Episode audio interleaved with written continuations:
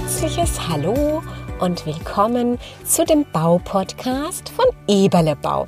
Mein Name ist Heike Eberle und ich bin Geschäftsführerin und Chefin von Eberle Bau.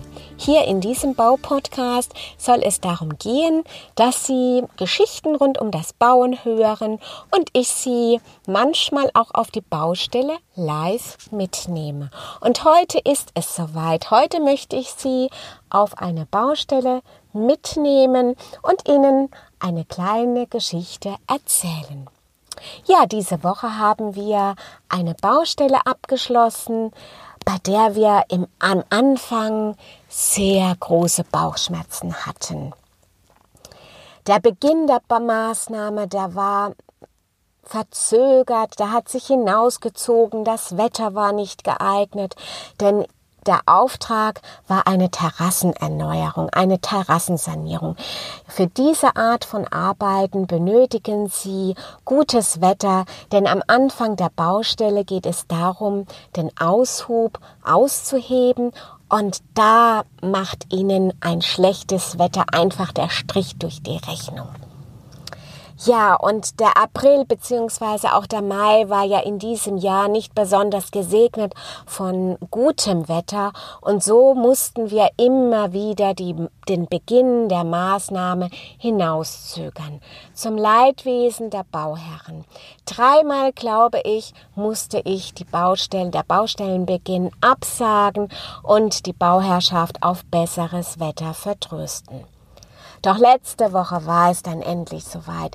Ich konnte den Bauherren eine positive Meldung ähm, vermitteln, dass wir dann jetzt endlich mal anfangen.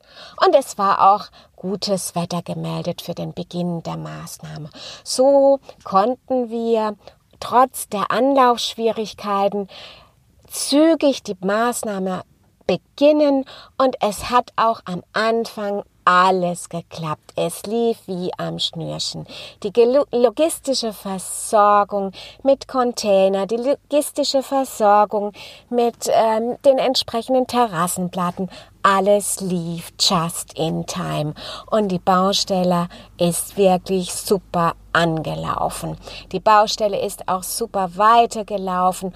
Unser Team draußen vor Ort war ein sehr eingespieltes Team und der Bauvorarbeiter hat auch die Baust hat für diese Art von Baustelle ein richtiges Händchen. Er konnte seiner Kreativität freien Lauf geben und hat auch in dem Prozess in dem Ausführungsprozess gute Dienste geleistet.